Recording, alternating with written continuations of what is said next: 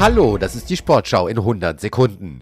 Keine weitere Medaille für das deutsche Team bei der Biathlon-WM in Nove Mesto in Tschechien. Vanessa Vogt und Justus Strelo gehen in der Single-Mix-Staffel leer aus. Sportschau-Kollegin Patricia Gabor fasst das Rennen zusammen. Eigentlich hatten sich die Deutschen heute Medaillenchancen ausgerechnet, aber dann kam doch alles völlig anders. Justus Strelo hatte gleich am Anfang die Chance auf die Führung, fällt aber kurz hin, braucht dann auch noch einen Nachlader und verliert Zeit auf der Strecke. Vanessa Vogt kommt auch nicht so richtig vom Fleck, obwohl sie bis zum letzten Schießen fehlerfrei arbeitet.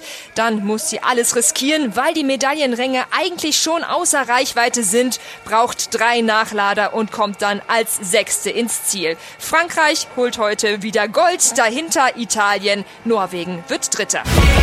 Fußball-Superstar Kylian Mbappé wird seinen Club Paris Saint-Germain im Sommer verlassen. Das berichten mehrere französische und britische Medien. Der 25-jährige Weltmeister von 2018 habe demnach den PSG-Bossen mitgeteilt, seinen auslaufenden Vertrag nicht zu verlängern. Damit wäre der Weg frei für einen Wechsel Mbappés zu seinem erklärten Lieblingsclub Real Madrid, über den seit Monaten in den Medien spekuliert wird.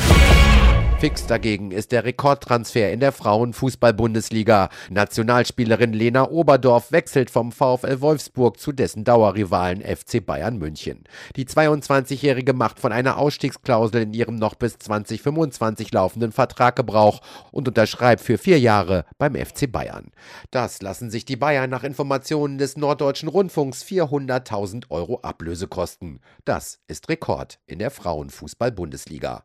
Und das war die Sportschau in 100 Sekunden.